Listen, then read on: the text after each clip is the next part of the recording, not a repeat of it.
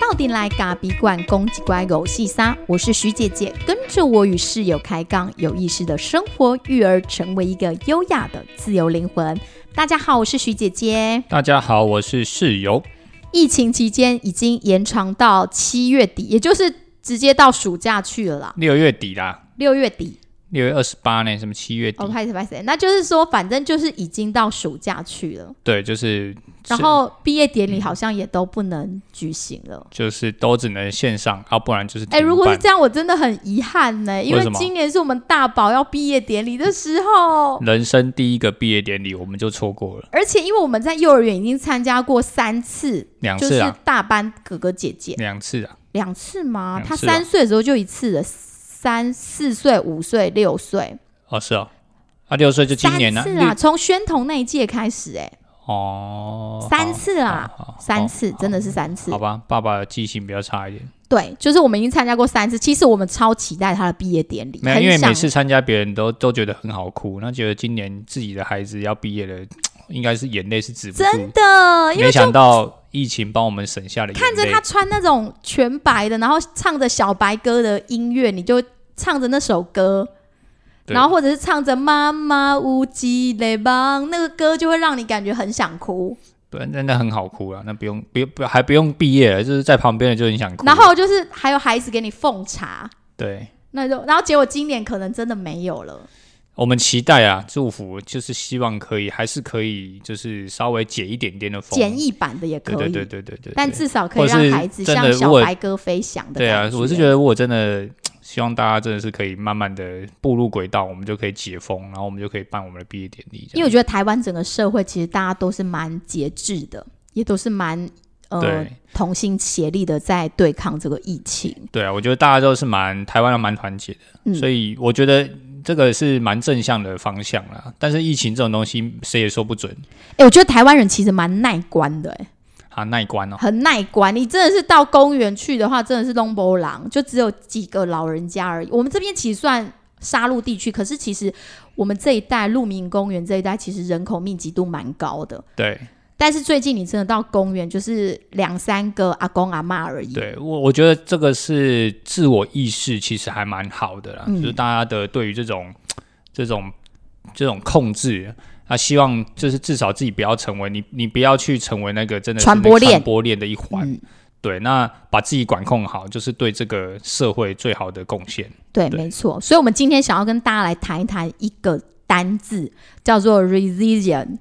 我发音不太标准 resilience，反正就是 resilience，恢复力。对，恢复力这个词呢，其实我第一次听到这个词是在呃华德福学校校长的一个演讲上面。那老师，哎，校长他提到这个 resilience 这个 resilience，嗯，提到这个词的时候，其实他就是在说，我们就是在培养孩子的这个恢复力。你可以把它翻译成恢复力，那也有人把它翻译成心理的韧性。韧性不是那个很任性的韧性，是很有韧强性。韧的韧，对，哦强韧的韧，对那个柔韧的性。韧，哦，对，然后我嗯记得我们在、我跟那个 Becoming Parents 的富华，在我们聊华德福跟蒙特梭利那一点的最后，就是其实富华他也提到说，他觉得孩子的这个能力是他觉得很重要的。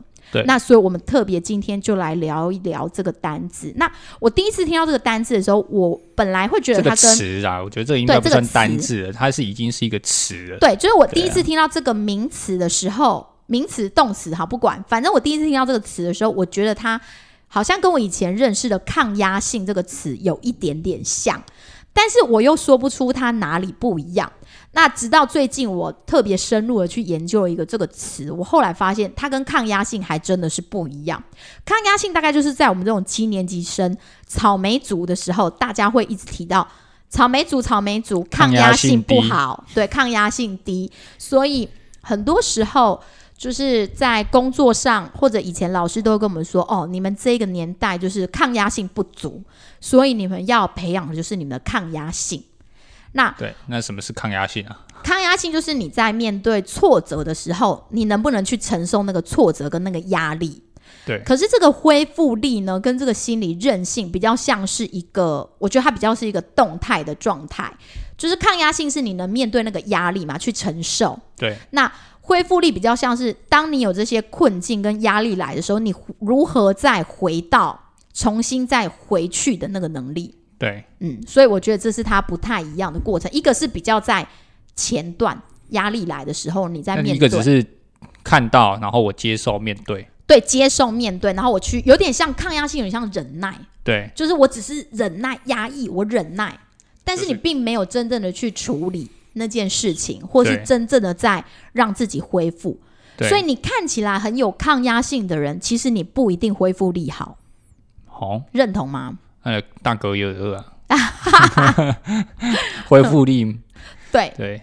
就是你如何在那个压力当中去反弹。举这个疫情的例子好了，就是这个疫情，我们本来从五月十九号孩子开始在家，对我觉得这对每个家庭来讲，也都是我们如何回到那个恢复力，因为这就是一个压力嘛。有些人可能不止面对的是孩子在家里，他同时还面对了他们生计的问题。对，工作啊，嗯工作也在家，对，如果说有一些是打零工的，或者他就是从事这种有点很多服务工、服务性性质的工作，观光产业也好，餐饮产业也好，或者是一定要出去跟人接触，但现在不能人跟人接触，他的工作是没有办法在家工作的人。对对他的生计就面临很大的问题，所以不只是孩子在身边亲子教养的问题。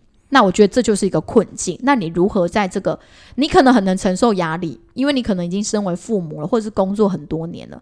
但是你怎么样有办法让这样的一个压力，你能再恢复到一个正常的一个轨道去？我觉得这很困难啊。不容易。呃，我觉得这因为像孩子一宣布哦，他就是要他就是不能上课了，那当下你就哦天哪，那我们明天怎么办？嗯，你你第一个念头是因为学校其实也来不及准备什么，那因为这个命令来的非常非常突然，那所有的人都是手足，就是真的是就是没没有没有办法，那你只能接受嘛，就是说你你你既然是这样，那你只能接受，那你就开始想说，那我可以怎么办？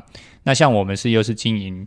呃，一间店嘛，那你又要同时面临的就是说你，你自己店里的一些状况必须得处理，嗯，那孩子你还是得带在身边，那你如何同时兼顾这两件事情？然后你还要很怡然自得。真的，我们待会来聊聊看，我们怎么在这个过程当中去回到我们的正轨。那我们现在，我想先问问看室友，就是室友你自己啊，在你这个成长经验当中，你在面对这些压力或是创伤的时候，你怎么让自己再回到正常？然后你怎么样再让自己有向前的动力？我我觉得我觉得这个应该要先谈到我自己过过去曾应该说，我本来就是一个运动选手嘛。那运动训练其实呃，在了解这个词的时候，其实他就有谈到要怎么样去呃呃训练这个恢复力。其实他有没有谈到很多运动训练？那运动训练其实我就会想到我自己本身，其实我我在这个过程当中，其实你不觉得那是什么恢复力？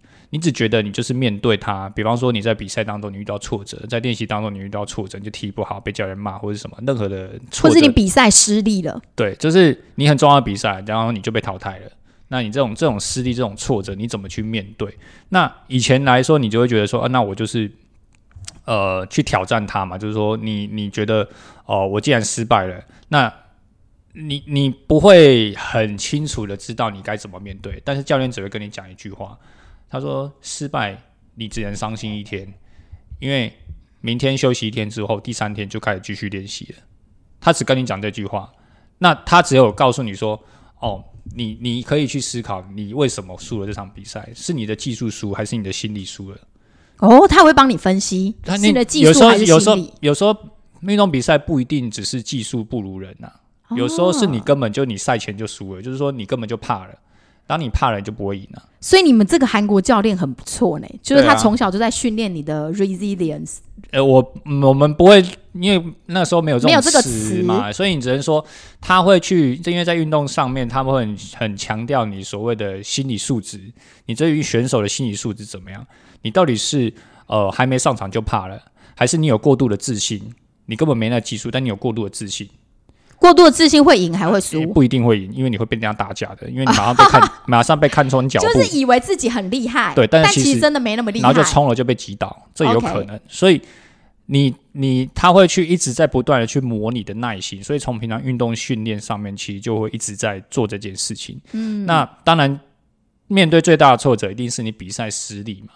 所以教练真的不会跟你说什么，他也不会安慰你，你不要傻了，还被现在现在现在的老师一样，拍拍屁股，拍拍拍拍你的头，然后安慰你说、啊、不要紧，不要难过，然后明天再来，明天会更好。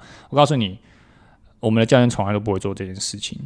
就派的，对，就派。不是就派，他认为这件事情应该是有选手自己本身去好好的去厘清他自己的问题在哪里，说再多都没有用。他不会给你秀秀，他就是你自己回去面对好，明天再来练。你哭哭还是要打、啊，对，OK，哭还是要练啊，啊，不然你哭一哭，不然你就回家包包款款回家，你不要练了，你就从此放弃，他不会理你。哦，他会这样跟你们讲。对，他会他会讲，你要不然你就包，你就那个护具收一收，包包款一款，你明天就不要来了。哦，他会叫你，你有决心要来这边，你就不要哭，那你就好好的练，就这样。哇，所以运动训练其实是真的是也是训练一个恢复力蛮好的一个方法。，对，所以从这个过程当中，我自己会发现我自己，我当我面对挫折的时候，或者说当我面对比赛失利的时候，我有一种惯性，嗯，我就会觉得说我很不服输，因为我就是那种不服输的个性，所以对我就会开始很气愤，开始很愤怒，为什么会输？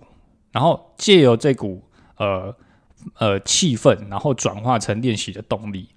哦，这个是我的方式。我知道你就是那一种，如果被人家劈腿，然后或被人家分手那一种，你就是会让自己变得更好，而不是会颓废的那一种人。不会啊，就是你觉得我想说，我一定要把自己打理的更好，然后让你后悔的，你就属于这种人吗？呃，不不，可能会这样啊，哈，嗯可能会这样，就是说我们会把自己变得更好，因为我们知道我们自己不如人，所以我们只能把自己变好，让人家去觉得说，呃，其实我们很好，那你错过了我，不好意思，再见。就你不是那种从此萎靡，然后把自己搞得很颓废，然后要死不活的那一种，我不，我不跟你讲，我绝对不会是那种装可怜的那一个。就要死不活求、啊求人家回来啊，不然我要死了，我活不下去了。绝对不会是那种。OK 对，当然我也不会去，呃，比方说去危险情人这种，绝对不会。也不会。对，但是我就会设法让自己变得更好，然后让你觉得说，其实，呃，我我没有你，我也过得很好。对，那是是爱面子吗？不是。有一点像是呃类似类似好似。当然在面对这种，以前在谈到过去，就是我比赛的时候，我就会先生气嘛，吼，然后先用愤怒来转我转化为我练习的动力，所以我就会、嗯我就会更拼，我就会很努力。好，那其实那个时候这样的训练的模式，其实也影响到我现在面对某一些挫折的时候的一个方式。但我觉得，我觉得以现在我这样年纪，我们在处理事情上，这样是不好的。为什么？你总不能面对问题的时候你都生气嘛？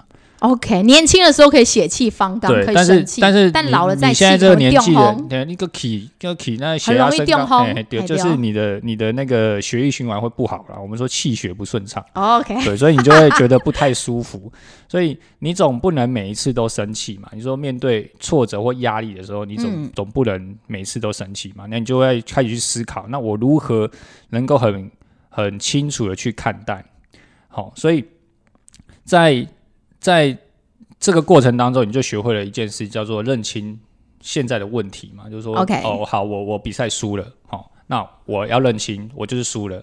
那我接下来就开始，那我怎么输？我就要针对我输的地方，我去认真的去对待它。所以我就认清了，面对问题，然后去去跟他、哦我就是一个 loser，所以我现在要想尽办法，不要让自己变成下一个 loser。OK，所以你刚刚谈到，就是可能你过去运动训练的一些阴影，然后造成你在面对困境的时候，你会先用生气跟攻击的方式，然后最后再去认清问题，然后再去拥抱它、面对它。对啊，但是因为随着年纪的增长，不断的，因因为人不论你的心理韧性再怎么强，你都还是会遇到呃生活上很大的一些转变或改变，就指的像是我们的疫情的问题也是一样。对啊，那你现在慢慢的转换成，就是你会把生气的时间给缩短，不然你会电红。还是会生气，但是不会那么长。对，就是你会比较有意识的感觉到自己因为压力在生气，对对，在不满。对那你会把这个部分慢慢的缩短。对那我觉得其实他们就常常心理学家就提到，这个心理韧性其实是可以被训练的。嗯，它在你的脑部里面在运作的时候，它其实是可以被训练的。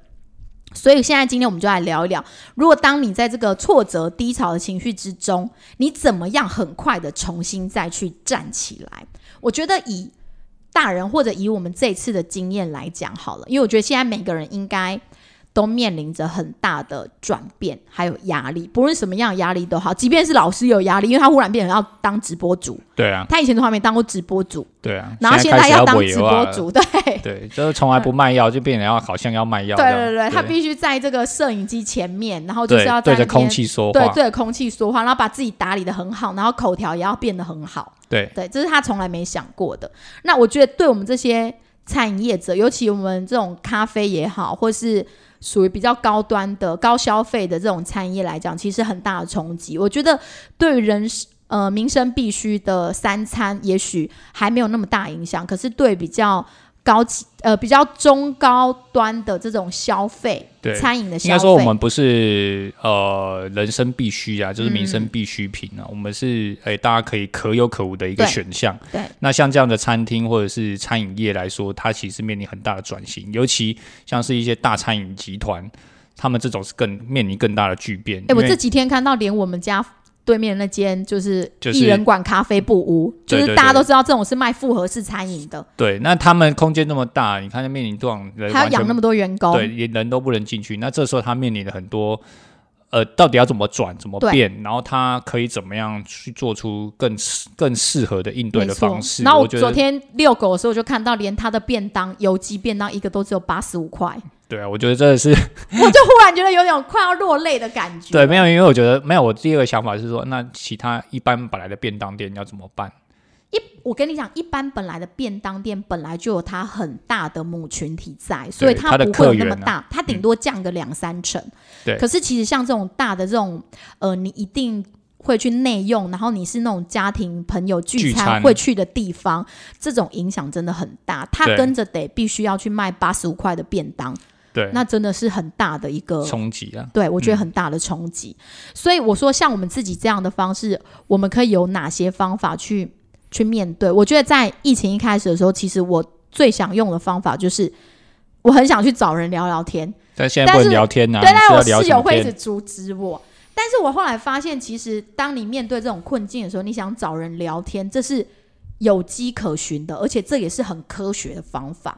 那时候我就看到一个脸书的营运长，她就是在几年前面对她老公忽然离世，然后就是对她来讲是很人生很忽然很大的巨变，因为她老公是忽然之间离世，那还有两个幼子，那她其实承受了很大的压力。那她跟她的一个好朋友，她的好朋友是一个心理学教授，那她这个心理学教授这个好朋友呢？就帮助他用一些比较心理学科学的方法，希望能帮助他走过这个创伤。所以他们两个就合写了一本蛮有名的书，叫做《拥抱 B 选项》。那拥抱 B 选项就是在谈论他怎么在这个丧夫之痛中，然后带着他的幼子，然后走过这个过程当中。那他其实他其实他这当中就提到一个很重要的部分，就是当你面临很大的创伤的时候，其实你去把你的情绪跟别人说出来。就是可能他有相同的困境，对，可能他跟你一样有相同的困境。就像我会找一样是餐饮业的朋友，对，然后我们两个会互相慰藉，对，不能面对面，但至少我们每次呃在赖上面，我们就会先就是互相倾吐一下，说彼此的状况怎么去应变，包括店里怎么去应变，包括你的人事怎么去做应变等等的。那我觉得这种透过聊的过程，其实也会去帮你处理。处理你这些很困境的部分，那我觉得这方法蛮好的。那再下一个方法呢？下一个方法就是，其实我从这本书他接受还有他的一些建议嘛，我觉得有一点方法也蛮好的，就是说，呃，接受嘛，就是说你开始要去接受它。那它就是。呃，接受你无法改变的部分，只而且只将这个注意力呢聚焦在你可以控制的、你可以改变的部分。嗯，好，也就是说，呃，关注在你能控制的东西上面，不能控制的东西呢，就是呃，你就无法去改变他嘛。就像现在每天疫情就是两三百个人，对，那你没办法，你没办法，你没办法改变他，就是两三百个人嘛。你你你不能说，我就是要去控制他，我就是要改变他，那那个不是我们能控制的嘛。或者你会觉得说，哦，为什么哪里哪里的人就是不好好戴好口罩？这也不是你能控制的嘛。对，你你只能说去去影响他，你不能控制他个人行为。对对，所以就是这个这个感觉，其实有点像是我们在面对呃疫情来的时候，就是店里的状况。那我们之前有说过，就像股票一样嘛，就就是每天都跌停嘛。那一跌停呢，你能控制它吗？你不能啊，它就是要跌停啊。跌停你卖不掉就卖不掉，对你就是没办法卖。那店里就是这样啊，没有客人，没瞬间没有，连外带都没有，什么都没有，什么就是这一天营营业额可能是挂挂蛋，可能就一两杯这样子。那对你来说，其实那是一个很大的冲击。从一间呃人就是人流还算不错的一间店，到开始呃疫情出现了，慢慢人流变少了。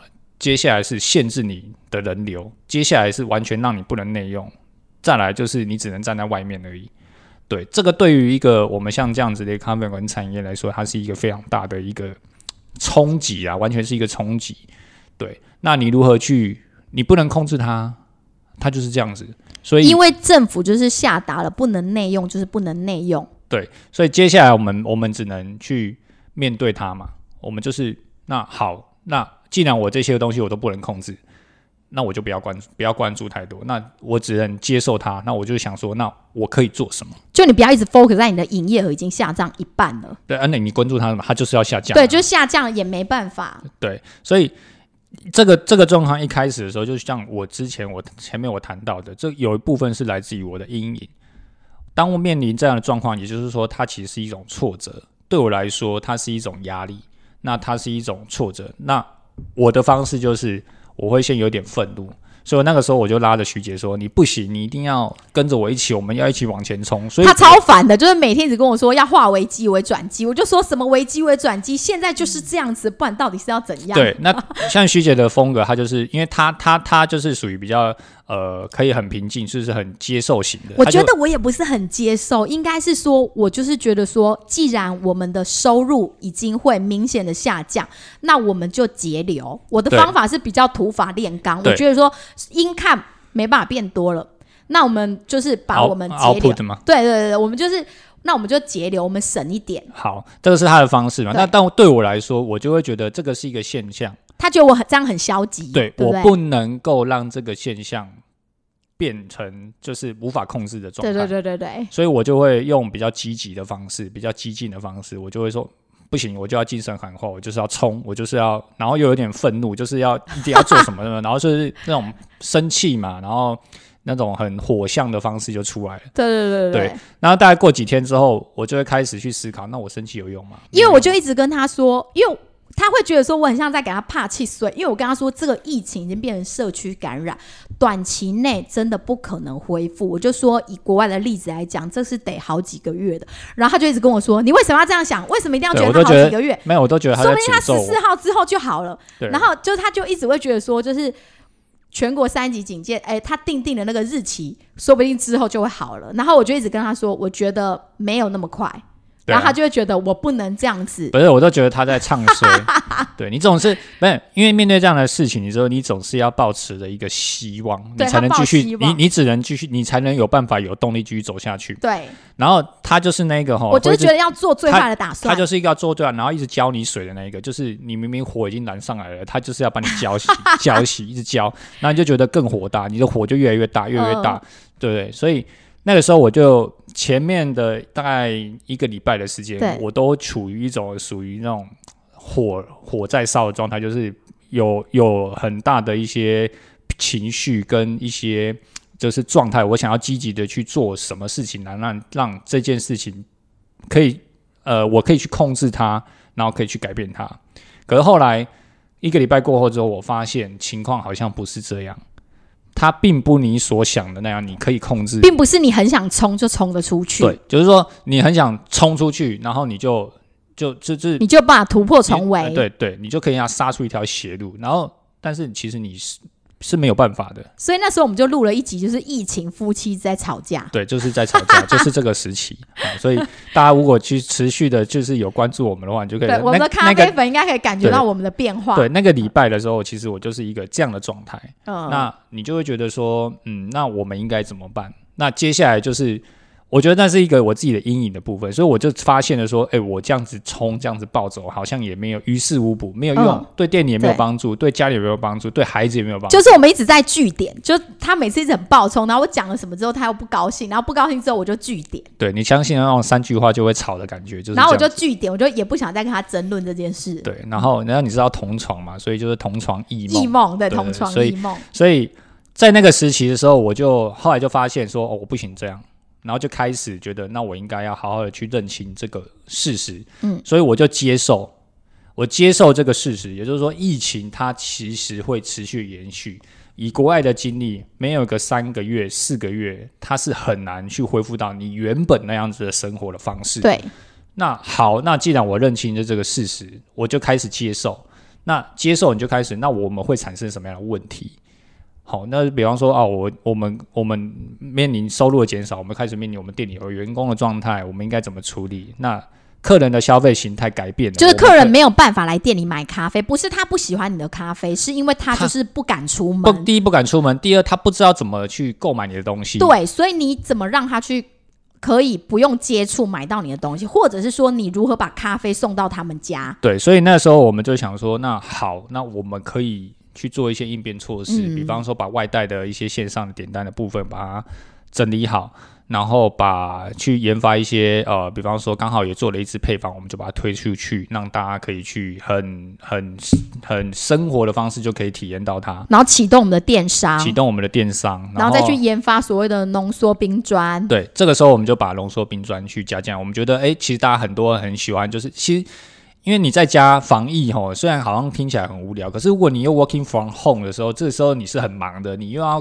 工作，又要顾小孩，然后你又要料理三餐，嗯，其实那是很忙的。你的生活的节奏跟时间其实被切，就是紧凑。这是很紧凑的。嗯，那我们就想说，那其实我们可以做一件事，叫做十秒让你喝咖啡，所以我们就研发了所谓的咖啡冰砖，就是最近我们一直在推的。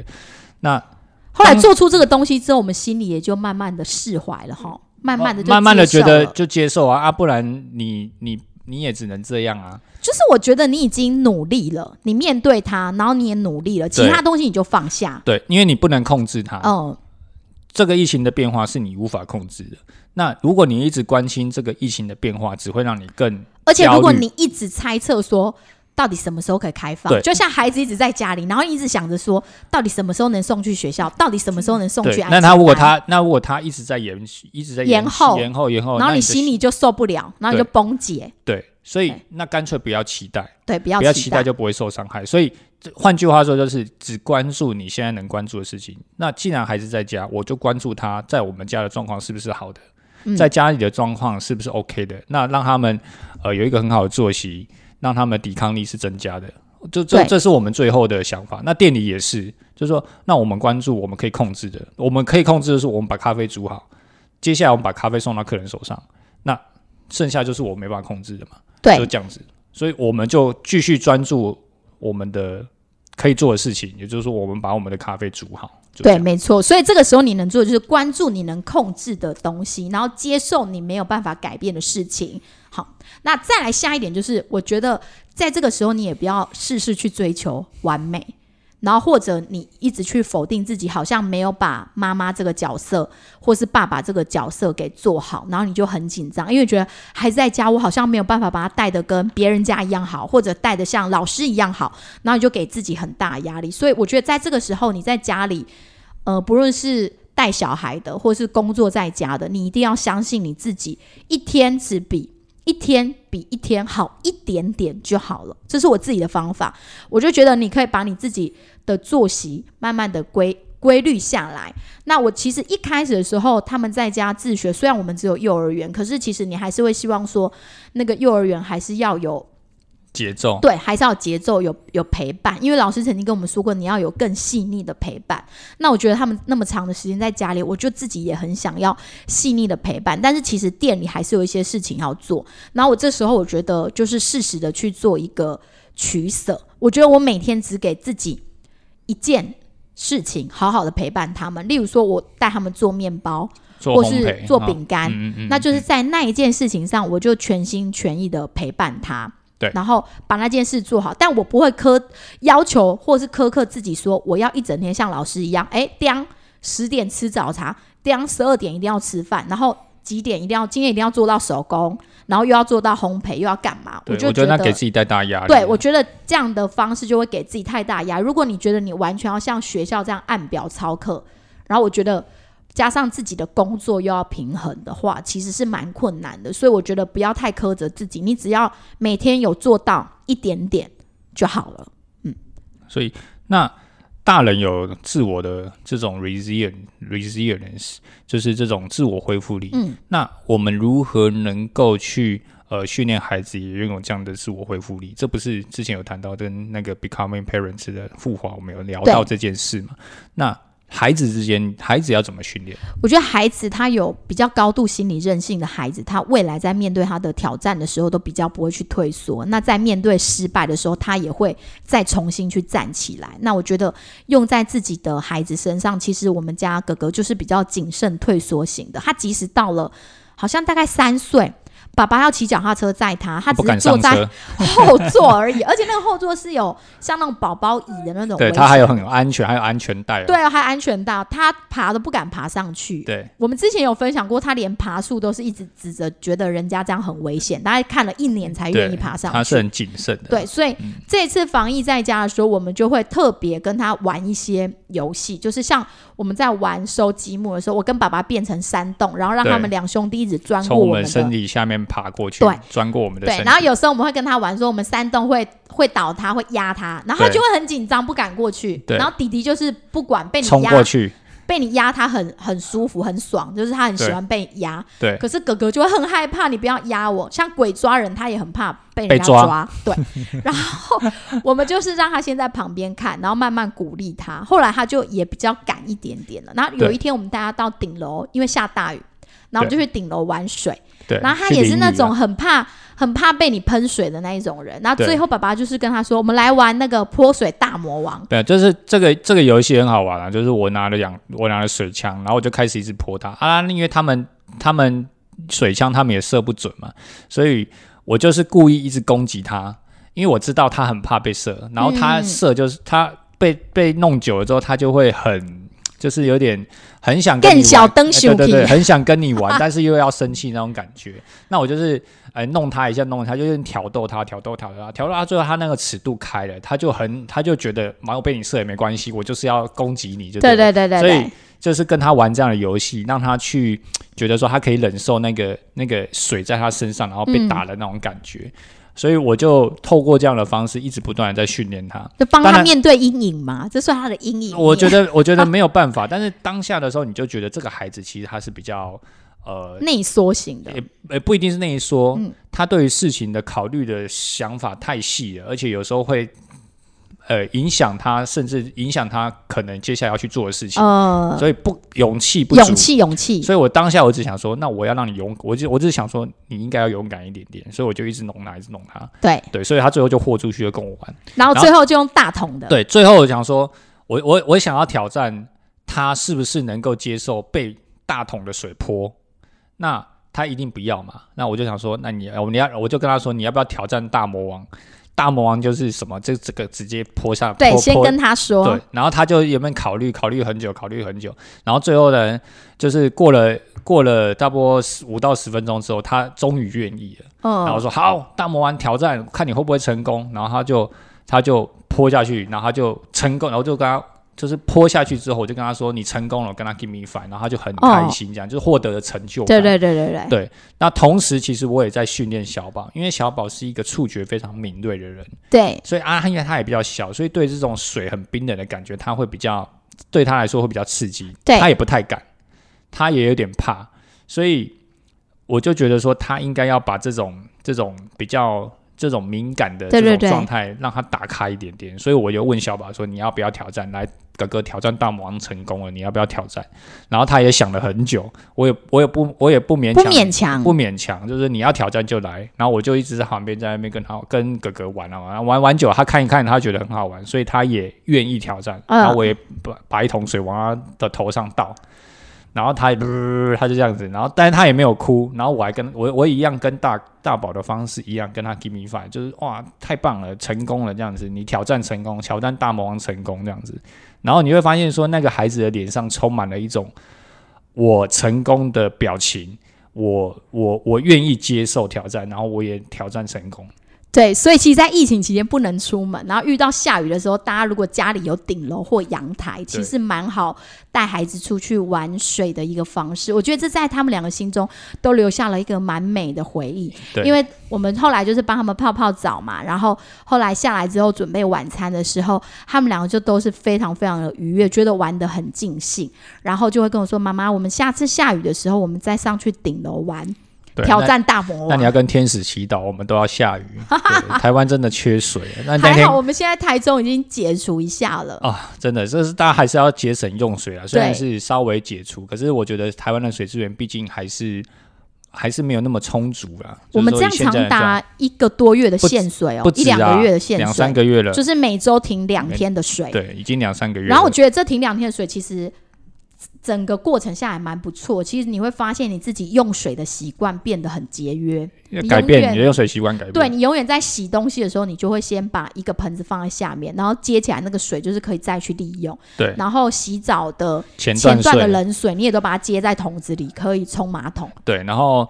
以前抹肥皂就是水一直放着嘛，然后就是洗完头，然后冲水，然后水还是一直流。现在就是身体打湿了之后把水关起来，然后把头抹完，把身体抹完之后，然后再一次开一次脸。脸也一起抹完而，我脸不会，少一起抹完，全我脸不会部一起冲。对对，然后就一起冲，冲完之后，其实你真的你整个洗完下来之后，你的用水量其实比应该是比之前少非常非常多了。对啊，到时候看水单来就知道了。是哦，好，对 然后再来是说孩子的部分，因为在华德福教育里面呢、什么样的部分可以去训练孩子这种 resilience resilience 的？resilience，对，它就是有一个部分是编织，因为他们在幼儿园的时候就会开始编那种毛线，然后有一指编、两指编、三指编、四指编，然后之后到小一之后会开始编五指编，然后之后会到棒针。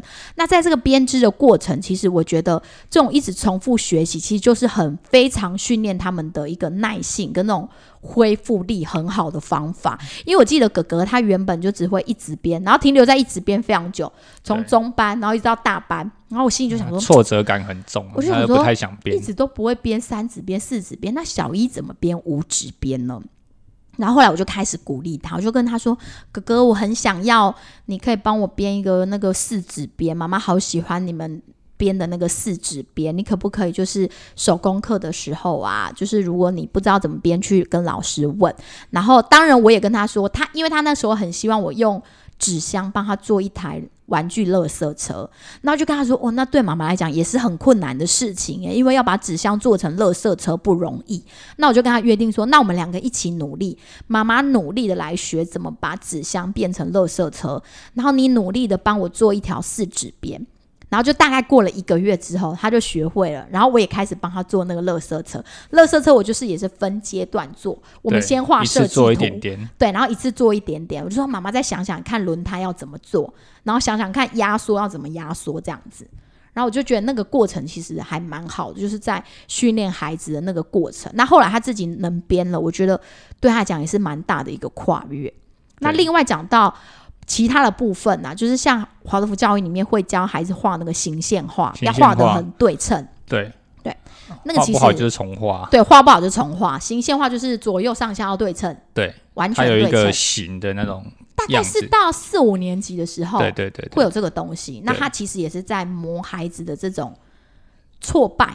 对，你你你重新如何一直重来，弄不好了，如何再重来一次，重新再来，重新再来。对。然后还有音乐训练，对。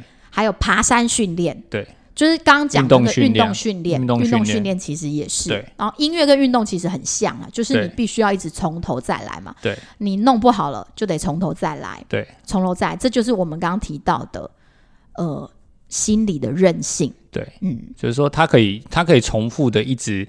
呃，做这件事情，它不会是一触就是可及的，就是说嗯我一做就可以达成。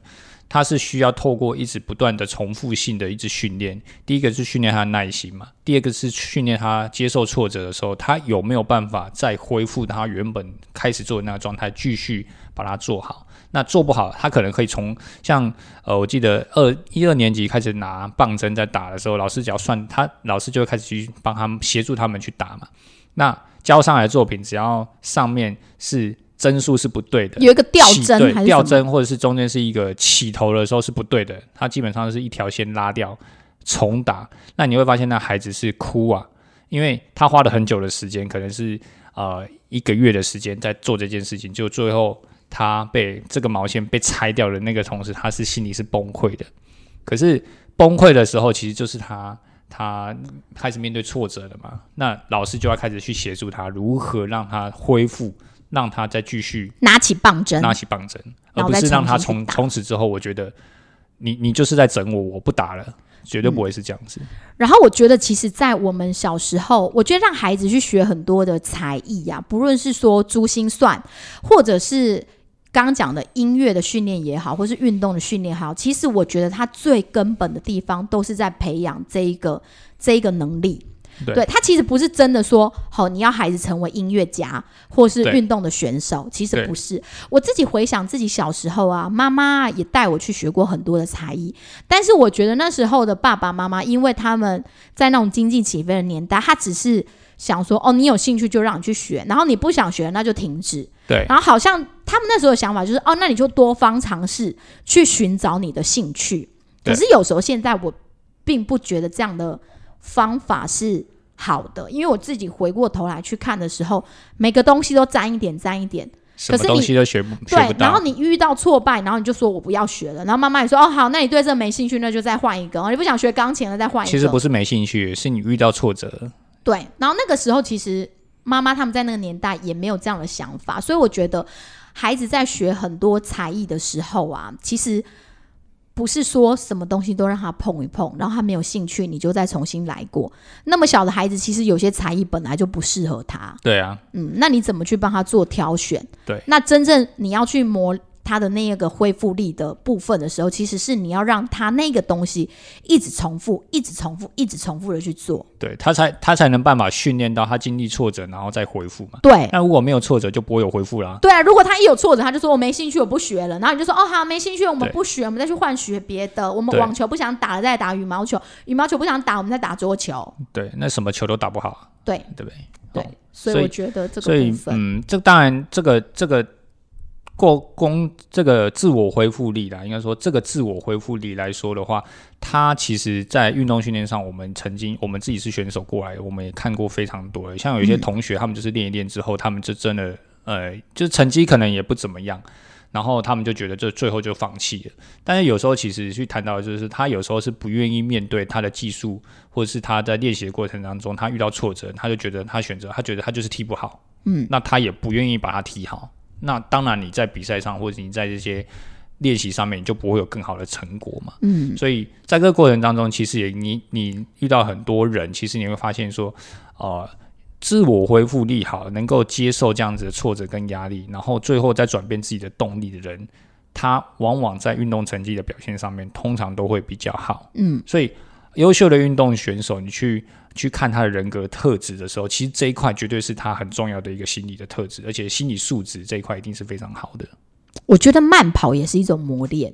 慢跑一定是一个磨练啊，对啊，所以像我现在在慢跑，我觉得过去啊，过去我自己是属于，因为呃，像跆拳的训练，它是属于短时间高强度，它是属于一个非常短时间的，所以我常常会有一种做事的方式，就是我希望我做这件事，我立即会有成效。那没有成效没关系，我生气，我面对，然后我愤怒，我继续转为我动力，我再继续。所以我常常会希望有立即的效果。可是慢跑不一样哦，慢跑它是一个你不你不长，第一你不长时间维持，第二你没有经过长时间的跑步，第三你没有一直很持之以恒、没固定的节奏、固定的规律的时间的时候，它是不会变成你的东西的。也就是说，你如果没有持续，你跑一天休三天，那你你永远都会处于一个你永远都是第一天开始的状态。所以慢跑人常常有一句话，就是说一个礼拜不跑步，或是三天不跑步，你就打回原形了。就是说，你你你你，纵使你休了一个礼拜之后，你回来再跑的时候，你跟一般人没有两样，因为你已经这些功力啊，你这些武功全部都已经自废了。所以慢跑如何去训练你自己的这种自我恢复力？像这段时间，其实我一直坚持，我还是持续一直在跑步。那跑步很重要，因为对我来说，它就是一个自我恢复力的一个过程。因为运动会让自己稍微舒服一点点，但是运动也是帮助我自己在做每一件事情上面可以更延续、更有规律、更有耐心的去看待。因为跑步慢跑不可能，你说你一冲就到达终点嘛？它是它可能是需要你跑一个小时，而且可能让你在面对事情的时候，生气的时间会减短，情绪的时间会慢慢的减短，就好慢慢的去控制啊。你会比较知道说，哦，我现在可能有一点情绪，那我怎么去控制，然后让自己的性情可以变得更稳定。我觉得是谈到性情的部分比较平稳，嗯，不会觉得说。哦，我我现在就是一定要起大怒，或者是那个情绪的波动太大。嗯，所以其实大人跟小孩这种心理韧性的部分，都要一直不断的去训练。这在心理学学上确实是如此的。那刚刚孩子的部分，我们也。帮大家讲到了一些方法，你怎么样去陪伴他？他在学一个东西或一个才艺的时候，孩子一定会有挫败、不想往前的时候。这时候，身为家长，我们到底应该要如何去陪伴他、跟鼓励他，让他重新再去把那个才艺再从头再来一次？哈，那最后呢？其实这个恢复力，把它放到社会上也很有意思。其实像现在是一个疫情的期间。全整个社会都是在一个疫情笼罩的这种困困境里面。那社会呢，怎么样回复？我们如何去面对这个严重的传染性的肺炎？然后让我们整个社会去恢复？其实现在大家都做得很好，就是在家防疫嘛，对，就好好把自己跟孩子都顾好。然后，因为这个病毒，我们也知道，它可能以世界卫生组织来讲，它可能会普遍性的存在我们这一世代里面，它不会消失，它就是一个病毒。对，那其实注射疫苗。大概也是未来的一个很重要的途径。对，所以室友就在说了，我我就跟他说，如果疫苗你真的，如果平民百姓能打了，你真的要赶快去打。对啊，因为我自己说要打的啊。对，因为毕竟我们是服务业，那我们服务业，我们就是一个很，我们不想成为人家的传播链，因为每次接触的人其实蛮多的。对对，所以。我就跟徐姐说哈，如果今天真的疫苗可以打，而且轮到我可以打的时候，我就我我就一定先打。现在应该是打到军警消了，呃，现在就是前面差不多，对对对，就前面这十类都打完了，他才会开始开放。呃，像我们这种，我们这种是算是健康的人嘛，对对对，那他一定是排比较后面。那我就会觉得说，如果我今天。呃，对于这个社会最好的自我恢复力来说的话，我觉得我去打就是最好的恢复力。为什么？因为我会接触很多的人，那我有可能因此成为这个病毒的传播者。所以我觉得我先去打，至少如果我真的接触到病毒，那病毒就会卡在我这里，不会再动了。而且我觉得以青壮年来，因为很多人可能像周边的朋友会想说，哈，可是怕打那个疫苗会不会血栓，会不会翘毛？其实因为之前的一个新闻报道，会让很多人觉得施打疫苗是很可怕。其实我们都论述了，对，因为其实我们家的孩子，我们也是没有让他们那么普遍的接受疫苗，因为像流感的疫苗，他们是从来没打过，对，打的就是我们两个大人，对我先打嘛，对，因为那时候小宝他真的很小，然后孩子如果家里有六个一岁。的小婴就是可以打疫苗，所以通常都我们自己去打。那这次的，就是新冠状病毒的这个疫苗，我们也是决定说从我们自身自己做起。毕竟我们是青壮年，我们其实真的会翘毛的几率，我觉得相对性是低的啦。那至于说长辈，长辈的话，我觉得就让长辈自己去决定，因为长辈呃其实蛮多都会有一些慢性疾病，那这种东西我们也不敢保证。那你。重重点是我们这些青壮年出去外面工作的，不要把病毒带回家。那我们身体相对身体素质相对又比较好，所以我觉得我们有时候应该去承担起来这个责任。对啊，所以让应该还是要普遍性的去做，呃，让自己先成为有一个保护的机制啊，对，然后你才能保护别人嘛。没错，因为因为这其实在各国都有说到了，毕竟一定要有过半的甚至七八成的人去普遍的接受疫苗这个。这个流行性的对这个流行性的这个肺炎才不会去流传。那我觉得青壮年就应该承担起这个责任。对，好，最后今天就跟大家分享到这里。Resilience 是一种心理的韧性，让我们在挫败的困境中能重新充满自信的一种力量。谢谢大家！如果你喜欢我们的节目，记得按下五颗星，然后帮我们分享给更多的人。谢谢大家，拜拜，拜拜。